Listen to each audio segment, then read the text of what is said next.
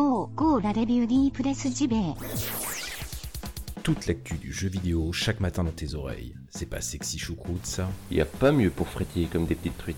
Comme des petites truites. La revue de presse JV. Maison de qualité depuis 2017. Et ouais. Et ouais. Et ouais. Plus stimulant que ton café et meilleur pour la santé.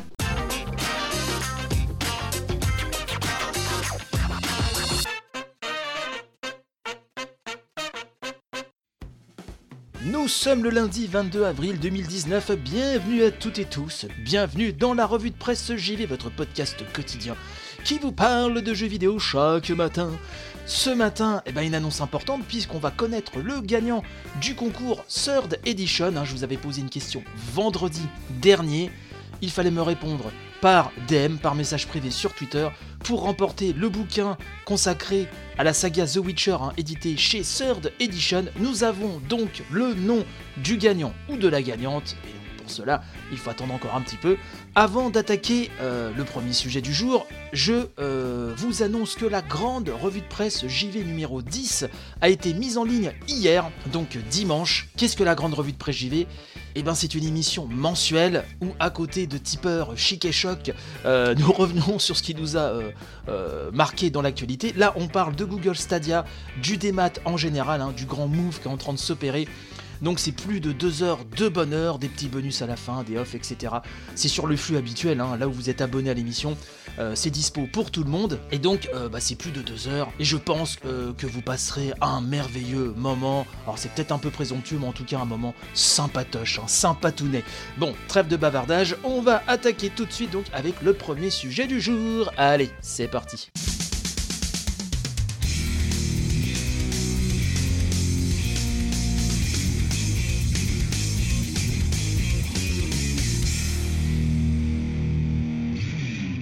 Disney en discussion pour racheter la société coréenne Nexon. C'est JV.com qui nous parle de cela et qui nous explique que euh, bah, Nexon déjà, c'est un éditeur majeur sur le marché mobile et PC en Asie. Et cette entreprise donc est en quête d'un repreneur depuis que son cofondateur Kim Jung-ju a décidé de vendre ses parts. Alors un départ hein, qui s'élève à 98,64%, donc euh, hein, autrement dit, quasiment toute la boîte. Euh, il a décidé donc de vendre ses parts, Monsieur Jung-ju, au début de cette année, hein, c'est début 2019, voilà, hop, je veux vendre mes parts. Donc, JV.com nous explique que si Comcast, Tencent, Netmarble ou encore Amazon font partie des entreprises qui se sont vraiment montrées intéressées hein, pour acheter ces parts-là, Nexon pourrait finalement tomber sous le giron de Disney. Oui, c'est le journal coréen The Central Times hein, qui rapporte donc euh, cette news. Une news donc qui nous explique que Kim Jong-ju aurait personnellement approché un représentant haut placé de Disney, donc très certainement Mickey Mouse, hein, euh, pour discuter d'une offre. Donc si la transaction se conclut, l'homme d'affaires, nous expliquons, vendrait ainsi ses parts au géant américain du divertissement pour une somme avoisinant les 13,2 milliards de dollars. Pour le moment, ni Disney ni Kim Jong-ju n'ont apporté de commentaires officiels. Je pense qu'on s'achemine, euh, j'ai été voir un petit peu les sources à droite à, gauche, pardon, on s'achemine vers une, conclusion de cet accord. hein.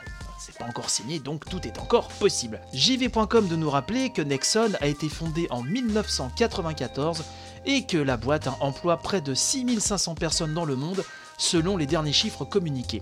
Principalement hein, en Corée du Sud, au Japon et en Chine, où elle tire hein, la grande majorité de son chiffre d'affaires, chiffre d'affaires estimé à 2,3 milliards de dollars en 2018. Nexon a un joli catalogue hein, puisqu'il fournit environ 80 jeux sur mobile et PC, dont la série Maple Story, les versions coréennes de Final Fantasy XIV Online, Terra ou encore Counter-Strike Online et FIFA Online. Donc euh, vraiment euh, hein, des gros noms, des gros bonnets comme on dit à la Cogip. Il faut savoir enfin qu'en 2018, Nexon était la 12e entreprise générant le plus gros chiffre d'affaires grâce aux jeux vidéo. Comme d'habitude, je vous tiendrai au courant un peu de, cette opération. Alors, ça ne paraît pas comme ça, mais euh, c'est quand même une opération importante et un move intéressant aussi, euh, stratégique, hein, de, la part de Disney. Donc, à voir si euh, l'opération trouve une conclusion heureuse pour les deux parties, mais je vous dis, ça sent bon à mon avis. Ils vont signer, mais, mais, mais, mais, mais, mais. On va prendre les pincettes d'usage et je vous en reparlerai le moment venu.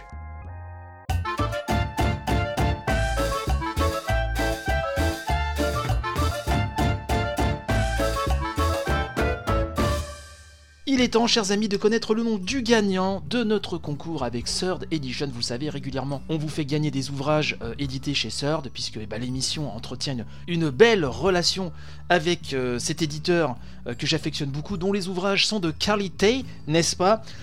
Et là, eh ben, c'est tout simplement l'ascension de The Witcher, un nouveau roi du RPG écrit par Exerve, euh, Benoît Régnier de son vrai nom et de son vrai prénom, euh, donc édité chez Third, un bouquin donc sur la saga The Witcher. Je vous avais posé une question euh, vendredi, il fallait y répondre. Vous avez été assez nombreux et ça je, vous remercie euh, beaucoup. Vraiment les, concours ont de plus en plus de succès et nous avons un gagnant. Alors en direct live différé je regarde la belle saisie d'écran que m'a fait euh, Natacha qui est la monteuse de l'émission.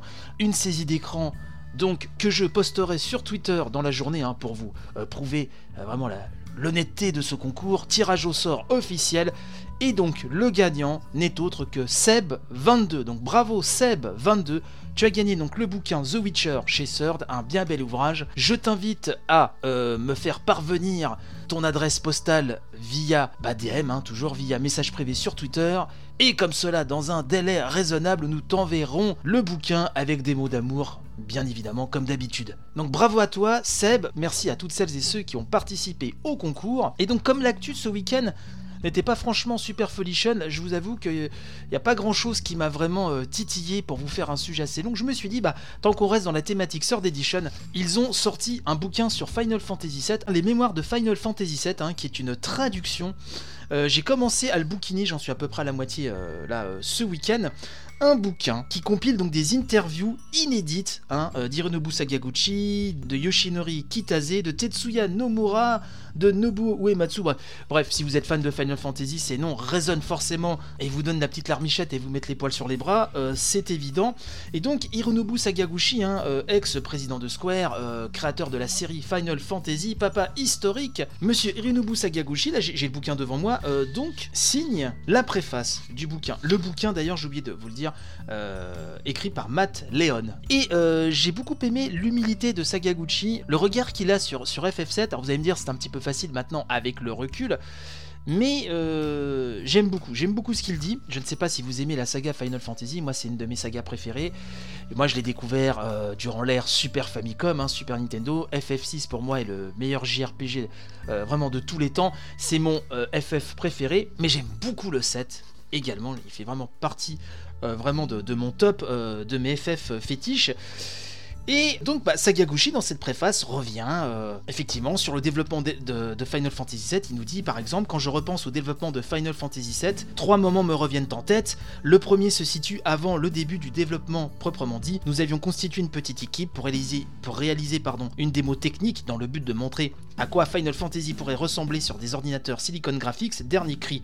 J'ai souvent eu l'occasion de revenir là-dessus au cours des années, mais voir le projet prendre vie à ce stade était vraiment quelque chose de spécial.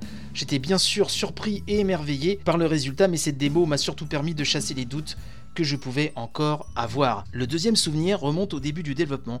Nous avions engagé un infographiste du nom de Motonori Sakakibara pour travailler sur les cinématiques du jeu. Je lui ai donné vague indication concernant la séquence d'ouverture, une phase ou deux sur la caméra qui devait s'éloigner de Midgar pour montrer l'ampleur de la ville et lancer le récit. Rien qu'avec ça, il s'est mis au travail et le résultat m'impressionne encore aujourd'hui. Quand j'ai vu ça, avec la musique de Nobuo Ematsu, j'ai eu le sentiment que les planètes étaient en train de s'aligner. Alors, c'est vrai que cette intro d'FF7 avec le zoom sur Midgar, enfin avec le dézoom plutôt, euh, qui part d'Aeris sur Midgar et le zoom à nouveau et l'arrivée du train avec le groupe Avalanche, ça a marqué quand même tout le monde. Son troisième moment auquel il pense est à la fin du développement. Ils avaient sorti une démo jouable et c'est l'accueil de cette démo en fait qui l'a impressionné. Mais le passage dont je vous parlais plus précisément, c'est celui-ci. Cela étant, je ne suis pas du genre à me vanter du passé. Si je réfléchis un peu plus longuement à Final Fantasy VII, je me souviens de tout un tas de choses qui me laissent insatisfait. Par exemple, à l'époque, le message que je voulais faire passer au public était très clair. Je voulais évoquer ce qui se passe après la mort et ce que cela signifie. D'ailleurs, j'ai poursuivi dans cette voie pour Final Fantasy les créatures de l'esprit. Ça, c'était le film, hein, je le rappelle. C'est donc un thème qui me tient très à cœur. J'avais cette idée en tête et je tenais à ce que les gens la comprennent. Je l'ai donc placée parfois maladroitement dans le jeu et le film. Aujourd'hui, j'ai eu le sentiment que même si j'étais déjà adulte à l'époque, je n'avais pas la maturité nécessaire pour raconter une telle histoire. Du moins pas de cette façon. Pour tout dire, j'en suis encore embarrassé. C'est énorme quand même hein, ce qui balance. Enfin, j'essaie de ne pas trop y penser. Au cours de ma carrière, poursuit-il, j'ai compris qu'il n'était pas toujours bon de repenser à un jeu après son développement, ni même de rester dans son univers à essayer de revenir sur tel ou tel choix. Cela peut finir par être toxique et le créateur se retrouve vampirisé par sa création.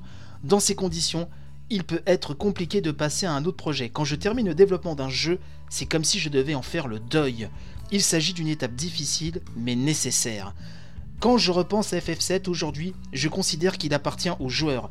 Je suis heureux qu'ils se le soient approprié de cette façon, avec toutes leurs théories sur son histoire et ses personnages. C'est comme si le jeu avait connu une seconde vie. La préface continue, mais je m'arrête là, bien sûr, puisque le but c'était vraiment de vous citer ce passage précisément. Donc ça s'appelle Les Mémoires de Final Fantasy VII. Là j'en suis à la moitié, alors je ne peux pas encore émettre un verdict final euh, sur le bouquin, mais pour l'instant j'aime beaucoup. Et euh, c'est toujours intéressant d'avoir des, anecdotes comme ça sur la création de FF. Et je le répète, toujours chez Third, le premier tome euh, sur la saga Kingdom Hearts, euh, George J. Grouard revient vraiment en long en large sur un tas d'anecdotes bah, sur la, genèse des Final Fantasy de Squaresoft hein, qui mène à Kingdom Hearts. Mais si vous êtes fan d'FF, il y a aussi beaucoup de choses. Voilà. Avant de nous quitter, j'aimerais aussi vous parler de quelque chose, c'est que l'émission était revenue sur YouTube et depuis quelque temps, elle n'y est plus. Pourquoi? Puisque le logiciel, enfin le, service en ligne que j'avais trouvé qui me de mettre rapidement un MP3 sur YouTube euh, plante en ce moment. Je ne sais pas, ça ne marche pas. Donc voilà, je suis désolé. euh, Je sais qu'il y avait une toute toute toute petite partie infime, hein, ça doit représenter 1% hein, euh, des audiences qui, allaient sur YouTube. Je suis vraiment désolé. J'essaie vraiment de, réparer ça au mieux, c'est c'est pas évident. Bref, je pense qu'il est grand temps eh ben, de terminer l'émission tout simplement.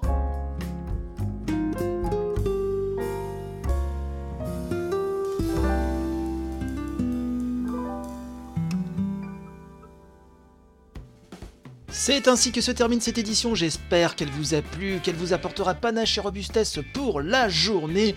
Quant à moi, je vous dis à demain pour attaquer une nouvelle semaine de revue de presse. Vais toujours dans la joie et la bonne humeur. N'hésitez pas à partager un maximum, c'est super méga giga important sur Twitter, sur Facebook.